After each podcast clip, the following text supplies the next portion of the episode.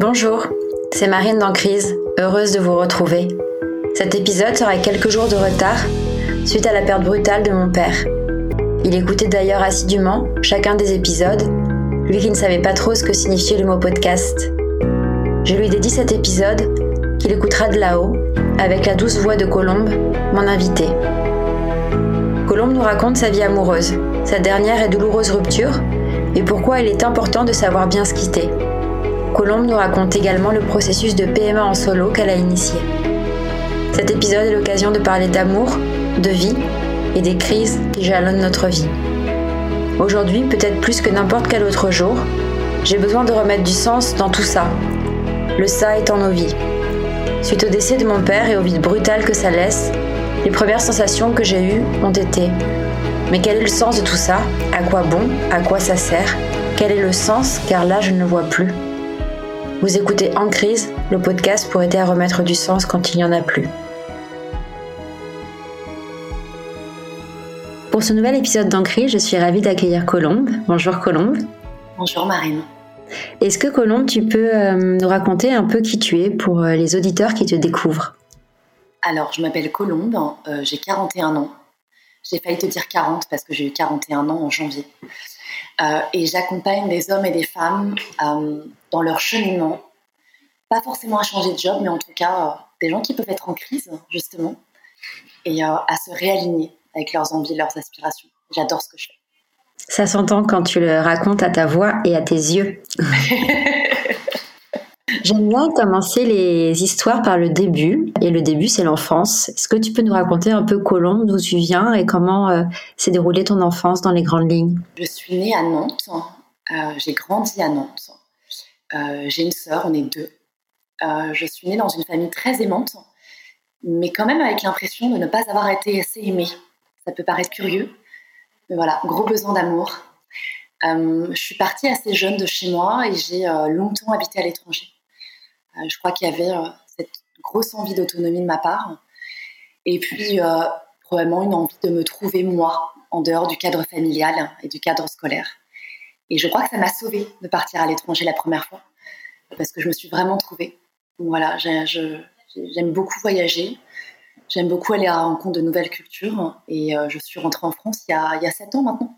Alors, il y a deux questions qui me viennent euh, en te découvrant. C'est euh, quelle place tu occupes euh, dans la fratrie, vu que tu me dis que vous êtes deux? Et l'autre question, c'est, tu parles d'étranger, c'était quel pays? Je suis l'aînée et je suis partie en Roumanie et au Québec. Et la Roumanie, c'est parce que mon papa m'en parlait depuis très longtemps et que les Carpates m'attiraient beaucoup.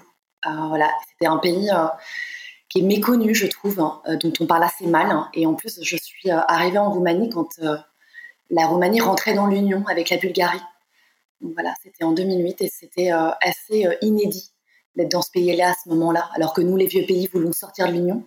J'étais dans un pays qui voulait être dans l'Union européenne. Donc ça, c'était passionnant.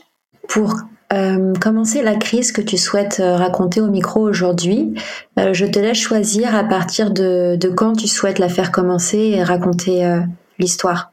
On va parler d'amour aujourd'hui ensemble. J'aime être aimée j'ai besoin d'aimer. Et je crois que j'ai toujours eu une relation très ambivalente à l'amour et aux relations amoureuses. J'aime très fort, mais je suis souvent déçue. Hmm. Je peux pas dire que j'ai une vie amoureuse euh, très fluide. Elle est plutôt assez chaotique. Euh, même si j'ai aimé tous les hommes avec qui j'ai été et que euh, on s'est plutôt, de manière générale, plutôt très bien quitté. Parce que je n'aime pas mal quitter les gens. je, je n'aime pas le conflit. Je sais gérer le conflit, attention, mais je n'aime pas mal partir. Mais jusqu'à maintenant, mes relations amoureuses ont été assez éphémères. Voilà, je, Longtemps, j'ai cru que j'avais pas de chance en amour. Euh, je le crois de moins en moins, notamment parce que j'ai été accompagnée par une thérapeute euh, dernièrement. J'ai senti que c'était important que je travaille sur ce point qui euh, commençait à me poursuivre. Donc je ne crois plus que je suis malheureuse en amour et que j'ai l'âge koumoun, comme dirait l'autre. Mais, mes relations amoureuses sont compliquées, ont été compliquées. Et la vraie crise qui m'a fait consulter une thérapeute dernièrement, c'est que j'ai rencontré un homme dont je suis tombée très très amoureuse. Euh, c'était en mars dernier. Et, et malheureusement, cette relation voilà, n'a pas, survécu. disons qu'elle est en stand-by aujourd'hui, mais j'aurais plutôt tendance à dire qu'elle est finie.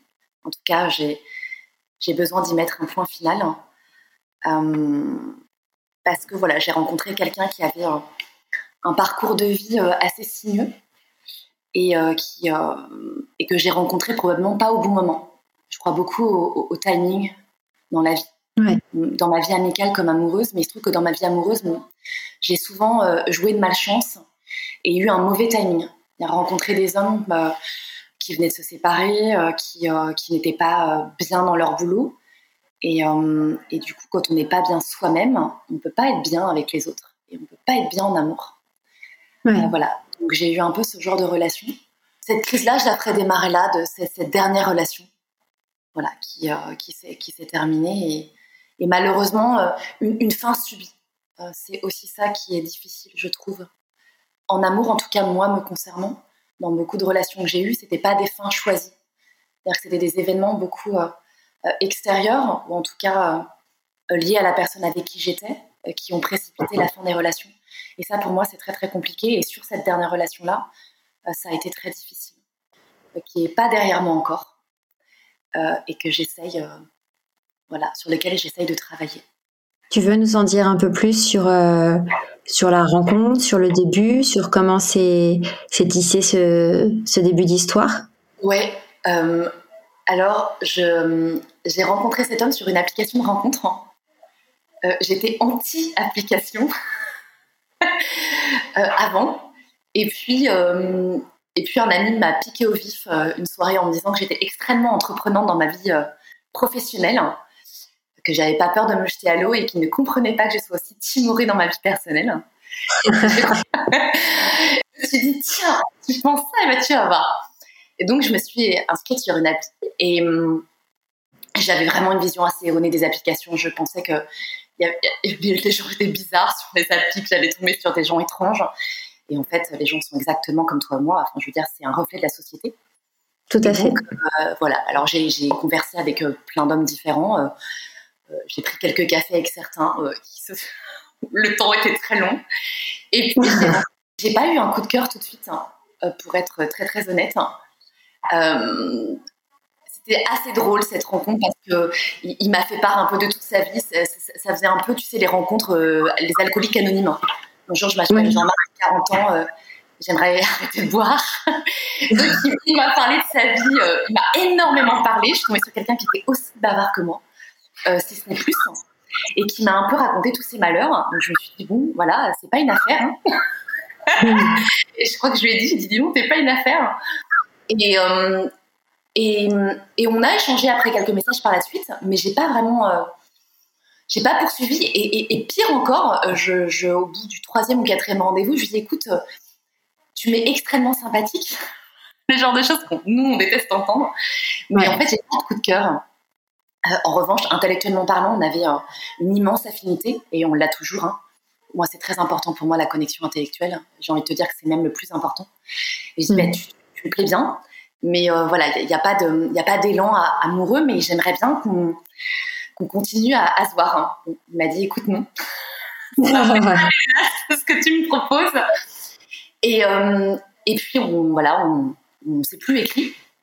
Et puis, euh, il se trouve qu'il lit ma newsletter, parce que j'ai une newsletter, et qu'un jour, j'ai écrit une newsletter. J'étais pas très, très en forme, et donc je l'ai dit, parce que je, je, je dis tout comment je me sens. Je me livre beaucoup sur mes émotions.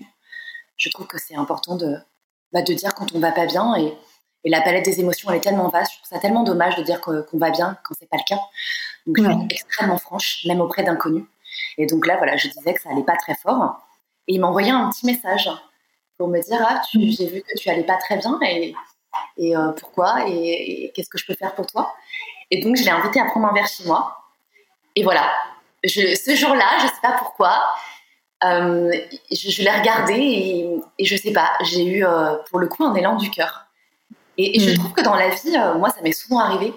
Parfois, on regarde pas au bon endroit et on, on regarde pas vraiment. Et ça, ça m'est très souvent arrivé en fait. Et, là, je me suis dit, voilà, peut-être pas que je fasse cette erreur-là. Et il était sur mon canapé avec une très jolie lumière, une lumière brillante. c'est un peu le film cliché, mais c'est vrai. Et, je l'ai trouvé très beau. Voilà. Et, et notre relation a commencé bah, en mars dernier. Et, et c'était la passion. Alors, il faut se méfier de la passion. Moi, il se trouve que je suis mm. assez passionnée comme nana. Mm. On m'a souvent dit, t'es intense comme fille. J'ai jamais su trop comment le prendre, mais c'est vrai. Je, vois très bien. je m'en doutais, parce que c'est aussi pour ça que, voilà, que j'ai eu un coup de cœur pour toi. Voilà, donc ça a commencé sur les chapeaux de roue, donc très très passionnel, hein, pendant trois mois et demi, près de quatre mois. Vraiment passion intense. Et puis, euh, puis il a commencé à pas se sentir très très bien. Euh, voilà, pour, mille et une raisons, comme je te disais tout à l'heure, il a un parcours de vie euh, assez difficile. Je ne vais pas rentrer dans les détails, mais voilà, il a très assez compliqué personnellement. Et, et puis il a un peu bugué, quoi, comme, on dit. Il est, il est tombé en dépression. Alors la dépression n'est pas arrivée tout de suite. c'est assez insidieux, hein, la dépression. Et il s'est enfoncé dans cette maladie, qui est une maladie, hein, parce que contrairement, euh, il y a un podcast que, que, tu avais fait avec Abigail euh, qui m'a énormément touchée. On a tendance à mm. confondre déprime et dépression. Non, la dépression, c'est pas une déprime. C'est pas un petit coup de mou qu'on a. Euh, c'est une vraie maladie. Et, et, pour le coup, moi, j'avais jamais été confrontée aux maladies psychiques. Et donc, j'ai pas. Alors, je, je m'adapte assez bien aux situations critiques dans la vie. j'ai déjà eu affaire à des situations difficiles. Donc, euh, je n'ai pas eu de mal à réagir, mais, mais côtoyer quelqu'un qu'on aime et, le voir plonger euh, sans savoir quoi faire et, comment l'aider, c'est très, très difficile. Vraiment, pour moi, je, je, souhaite ça à personne parce que j'ai trouvé ça extrêmement compliqué. Je me suis sentie extrêmement impuissante. Je me sens toujours très impuissante. Euh, de, c'est pas trouver les mots parce que de manière générale, je, je crois savoir trouver les mots, mais encore une fois, c'est quoi faire pour aider la personne? Euh, c'est aussi en fait quand on, quand on côtoie quelqu'un qui va pas bien, c'est que la personne dont on est tombé amoureuse, elle n'est plus cette personne-là. Donc quelque part, c'est euh, faire le deuil de la personne dont on est tombé très très amoureux ou amoureuse, mm. et puis donner du temps. Et, et, et ça, c'est compliqué. C'est très très compliqué et de se préserver aussi. On discutait tout à l'heure de notre difficulté, peut-être toutes les deux, à nous préserver et, euh, à ne pas être trop éponge et, à prendre soin de nous et à pas être dans le rôle de la sauveuse. Bah pour le coup, euh, j'ai failli encore y tomber dans ce rôle de la sauveuse. Et on peut pas sauver les gens. Et, et ça, ça a été très très difficile. Euh, c'est pour ça que je me suis fait accompagner d'ailleurs par une thérapeute parce mmh. que je, commençais à me noyer dans sa souffrance et, euh, et, à pas savoir quoi faire et, et probablement d'ailleurs à, avoir des avoir de bonnes intentions mais à pas l'aider. C'est-à-dire que moi je suis extrêmement enthousiaste dans la vie.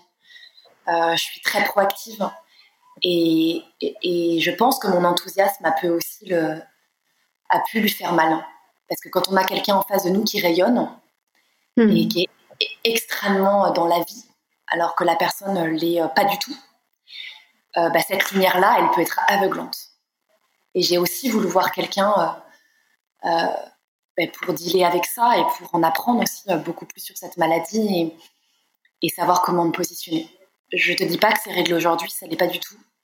Mais en tout cas, je me sens beaucoup mieux. Je me sens beaucoup moins atteinte par ça et, surtout, j'ai l'impression d'avoir plus de clés quand je m'adresse à lui et, pour moi aussi. Quoi. Donc, c'est une situation très difficile parce que j'aime quelqu'un avec qui je ne suis plus aujourd'hui, qui me manque terriblement. Le manque, euh, l'absence, euh, il est voilà, il est présent dans l'absence.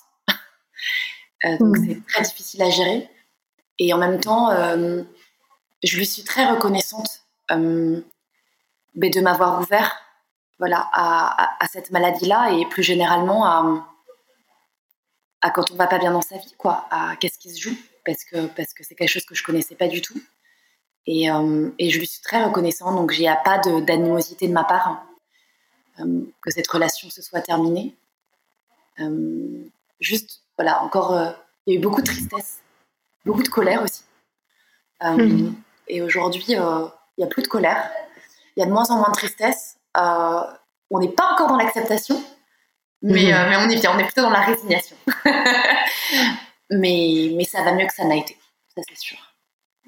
Et pour les personnes qui pourraient vivre ce que tu as vécu, enfin, ou ce que tu es en train de vivre, à savoir se rendre compte que la relation te fait trop de mal et de réussir à quitter quelqu'un alors que tu es encore amoureuse.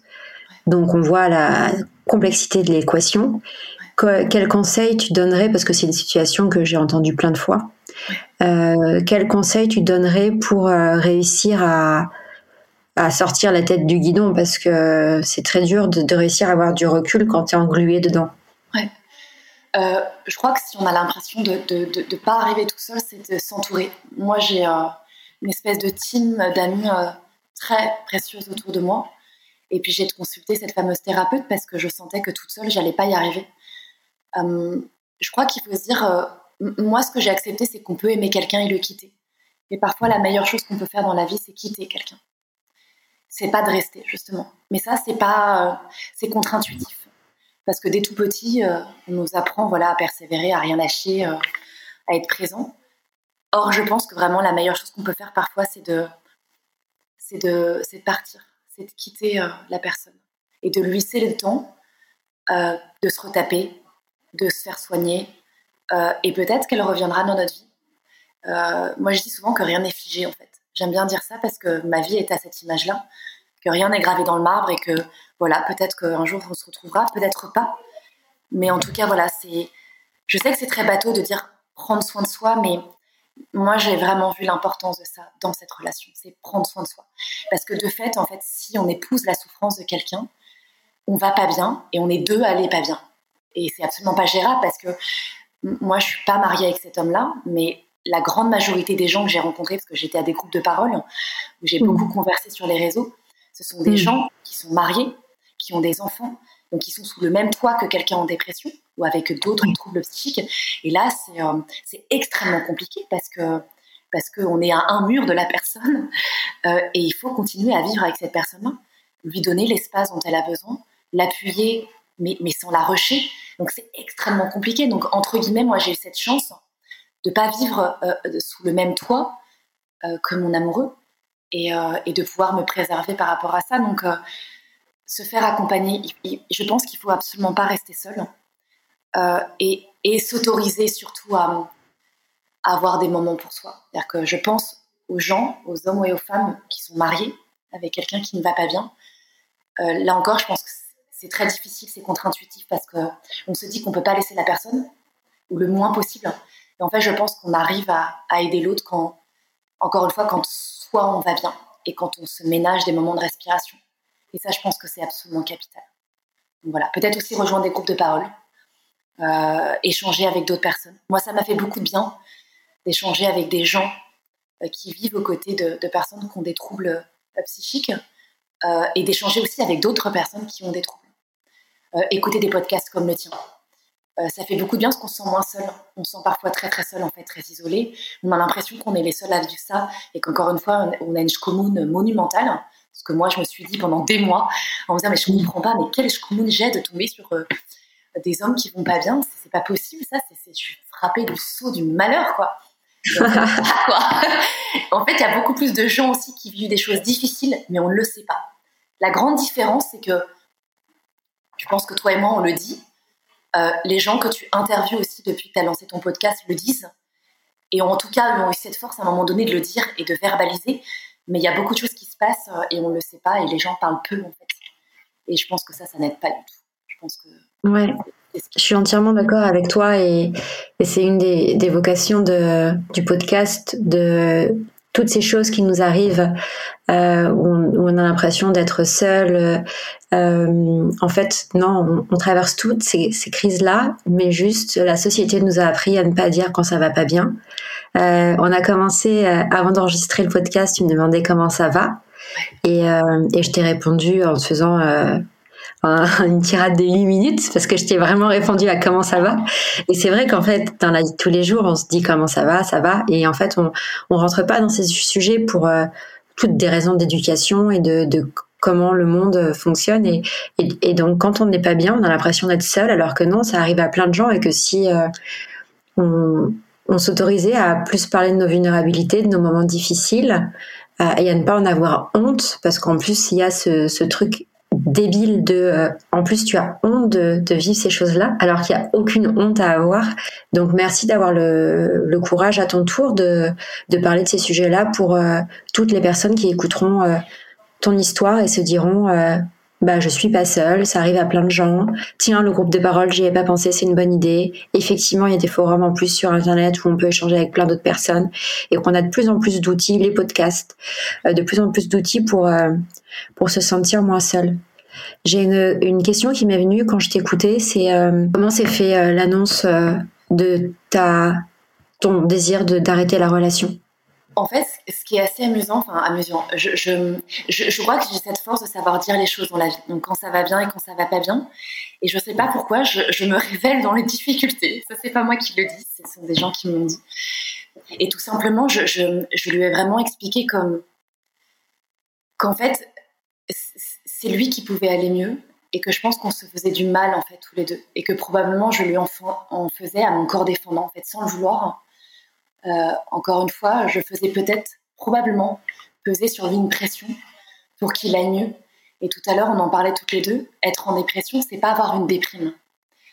Euh, ça, j'ai beaucoup lu ça. Euh, voilà, sur, dans, des bouquins, même sur des réseaux, hein, des gens qui disaient, eux-mêmes en dépression, hein, qui disaient qu'ils avaient extrêmement souffert de personnes qui leur avaient dit mais voilà écoute bouge-toi un peu ça ira mieux demain euh, regarde comme ta vie est belle. C'est les pires phrases qu'on peut dire à quelqu'un qui va pas bien. C'est vraiment les pires phrases parce que parce que pas une question de motivation.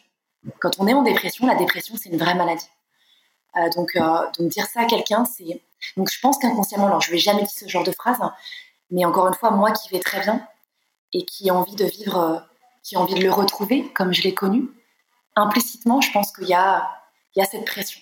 Et je voulais pas la faire peser sur lui. Euh, et puis surtout que moi, je suis dans aussi, on en a parlé. Euh, c'est pas le propos de ton podcast, mais tu le sais, je suis en voilà en processus PMA en solo. Ce projet qui me porte, qui est mon projet de vie, euh, que j'avais initié avant de le rencontrer. Hein, avec, j'étais extrêmement honnête avec lui. Et là, ça commençait à énormément m'abîmer en fait. Je, commençais vraiment à moi un peu à flancher et que et je me suis dit que c'était pas possible en fait que, que, j'avais envie de profiter pleinement de ce projet-là euh, qui était important pour moi et pas lui faire peser euh, demain euh, le fait peut-être d'en avoir pas bien profité ou, même qu'il ait échoué. Enfin, j'en sais rien comment les choses peuvent se passer, mais voilà, j'avais vraiment besoin de me recentrer.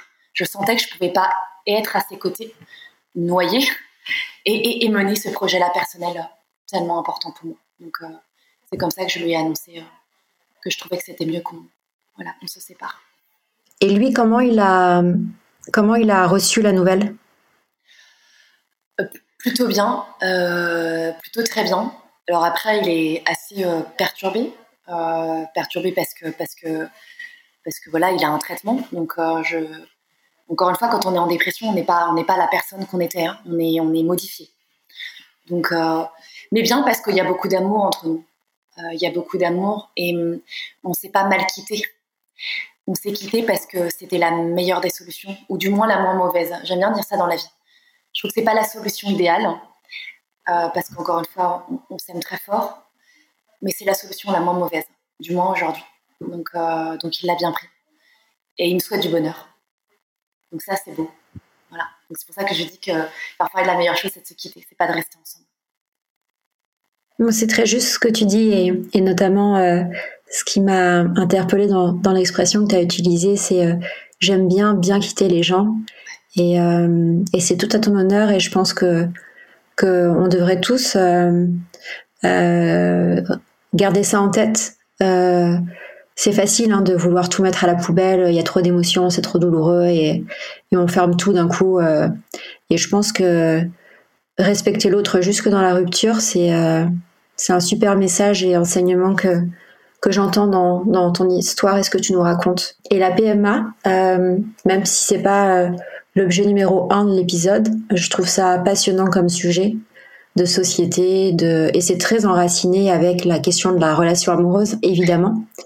Euh, ça m'intéresse euh, que tu me racontes un petit peu comment s'est fait la réflexion pour toi? Donc là, je comprends que c'était antérieur à la rencontre avec cet homme, euh, que tu lui as annoncé et que ça t'a pas empêché de commencer une relation tout en ayant ce projet. Je trouve ça hyper intéressant. Est-ce que tu peux nous partager un petit peu euh, comment est arrivée cette idée chez toi?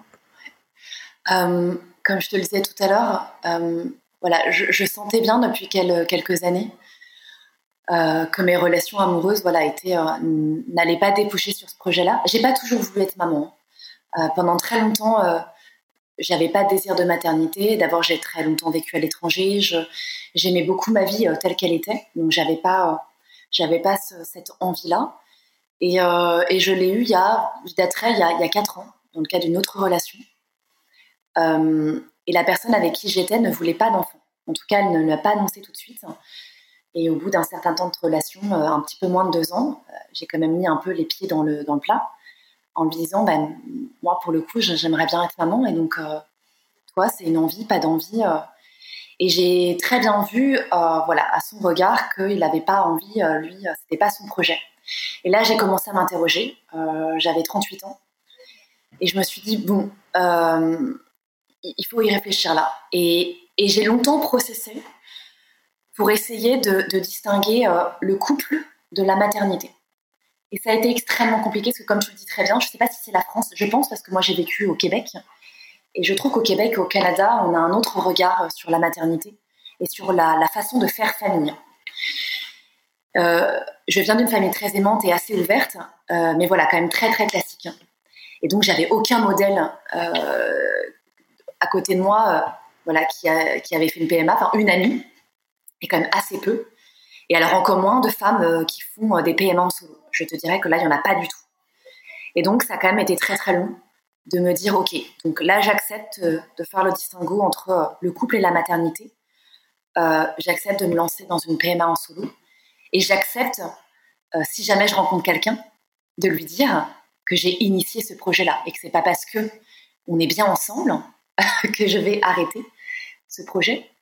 Euh, parce que euh, parce que c'est mon projet aujourd'hui en fait. Et je me dis que si demain, je sais plus dans quel épisode quelqu'un disait ça et qui était très juste, je me dis que si demain je fais à nouveau une rencontre, et eh ben l'homme avec qui je serai me prendra euh, avec ce projet-là ou me prendra pas du tout. Voilà. Donc aujourd'hui, je suis très convaincue de mon choix.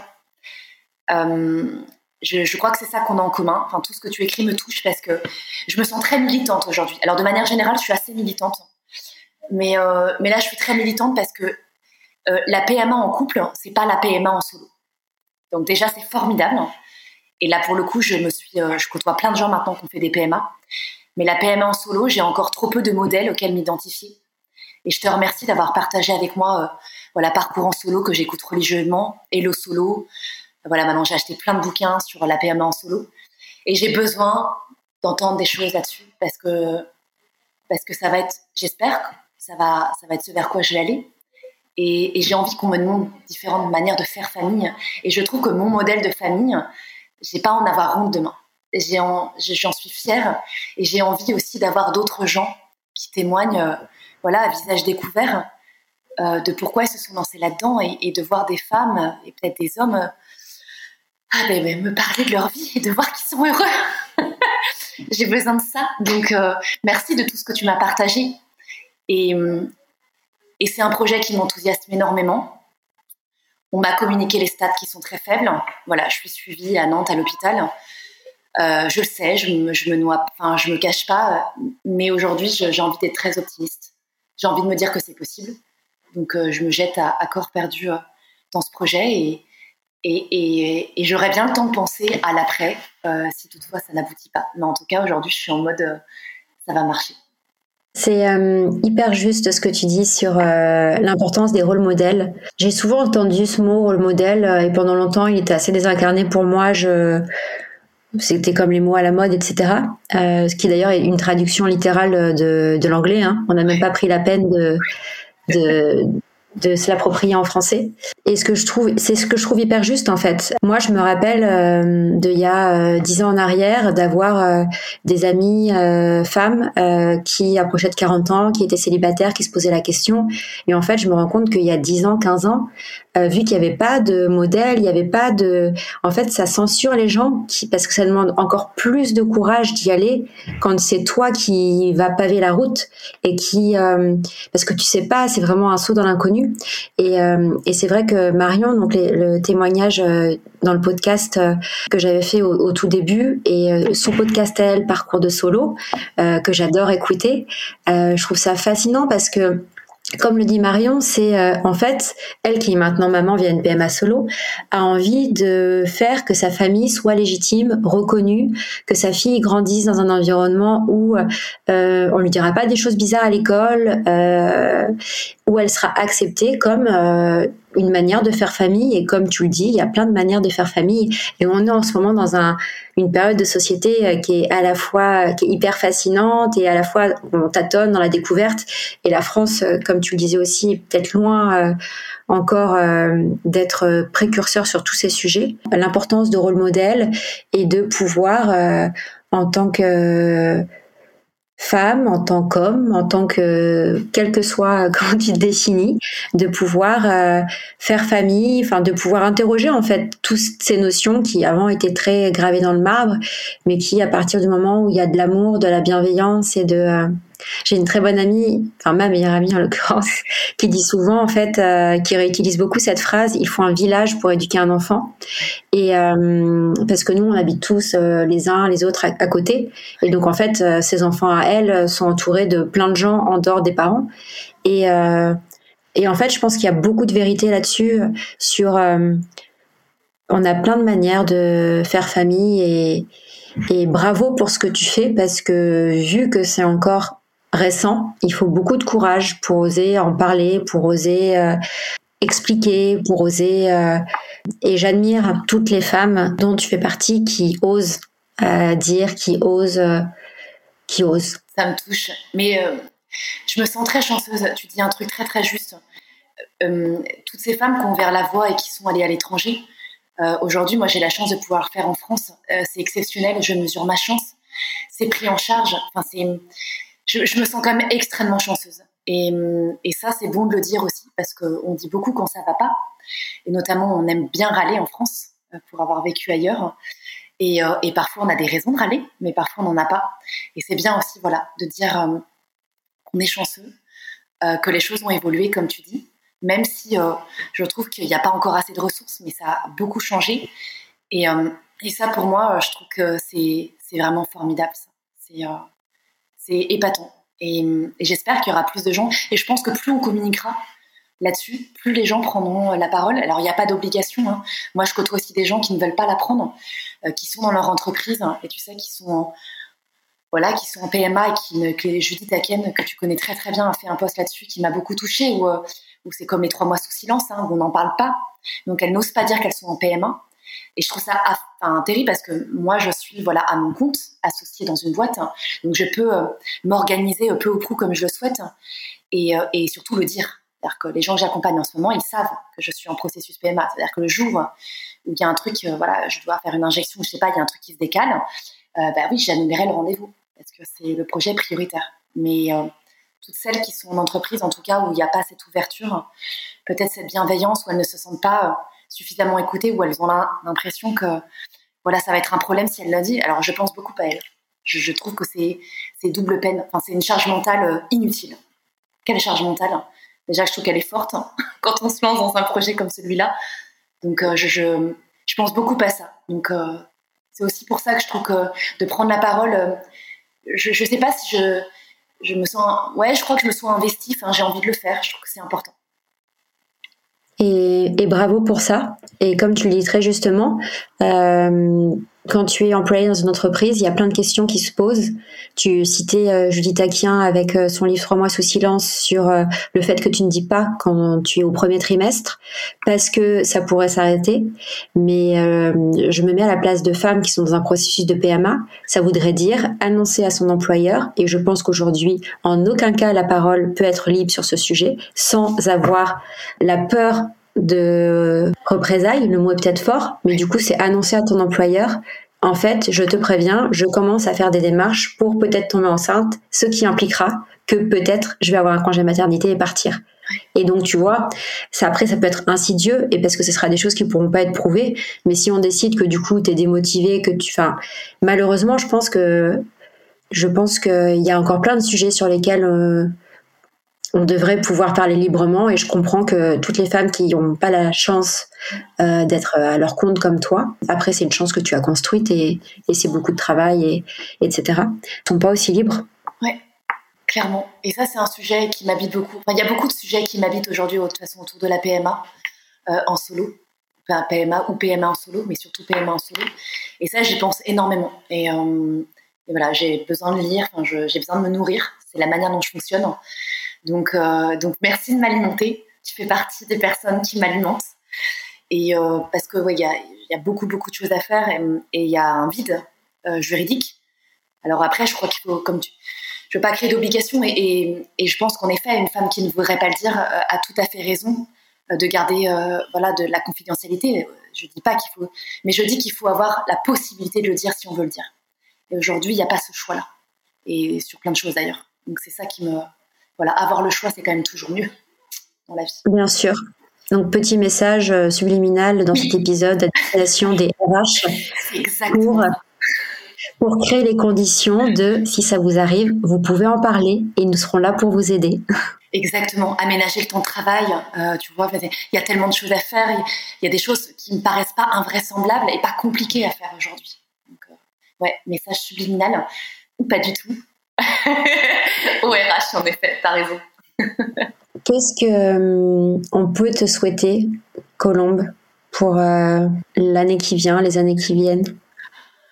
Euh, C'est une bonne question. Mais beaucoup d'amour. Il y a beaucoup d'amour dans ma vie, mais beaucoup d'amour, peut-être une, une belle relation amoureuse quand même. Même si, attention, je, je suis bien avec moi et que et que j'ai longtemps été très heureuse d'être célibataire, aujourd'hui, j'ai quand même envie de construire une relation euh, stable et durable avec un homme. Ça, j'ai envie de ça. Mais sinon, beaucoup d'amour. Ouais, partout, tout le temps. Beaucoup d'amour. C'est tout ce qu'on te souhaite, Colombe. Beaucoup d'amour. Merci beaucoup. Et continue avec ton podcast que j'aime énormément. Et j'aime beaucoup le titre en crise, euh, curieusement. Euh, parce que moi, je me suis révélée dans les crises dans ma vie. Ce sont les crises en fait qui m'ont qui m'ont appris des choses. Ce sont les crises qui m'ont permis de me réaligner. Ce sont les crises qui m'ont permis de me rendre compte que là où j'étais, c'est pas là où je devais être, ou que les personnes avec qui j'étais, c'était pas les personnes avec qui je devais être. Donc, euh, donc ce que tu fais, c'est vital. Je dirais même que c'est d'utilité publique. Donc vraiment, continue. Merci beaucoup, Colombe. Je vais demander des financements de l'État de ce pas. Oui, tu devrais. de la sécurité sociale. Merci Colombe pour ton témoignage. C'était une joie, euh, comme d'habitude, de t'écouter et de te voir. Joie partagée, Marine. Je te dis à très bientôt. Merci beaucoup. À bientôt. À bientôt. Merci d'avoir écouté ce nouvel épisode d'Encrise et d'être chaque jour plus nombreux. Je sais que je me répète, mais si vous voulez soutenir le podcast, la meilleure façon, c'est de s'abonner pour être gratuitement informé à chaque sortie d'un nouvel épisode et de mettre 5 étoiles et des commentaires sur votre plateforme de podcast préférée. Et je sais que vous ne l'avez pas tous fait encore, vous pouvez ne pas me mentir car je vois les statistiques. Donc merci de pouvoir noter en crise et de laisser un petit commentaire sur votre plateforme de podcast préférée, Spotify, Apple Podcast ou Deezer. Et surtout, N'hésitez pas à venir me faire un coucou sur le compte Instagram d'Encrise en-du-bas crise. À bientôt!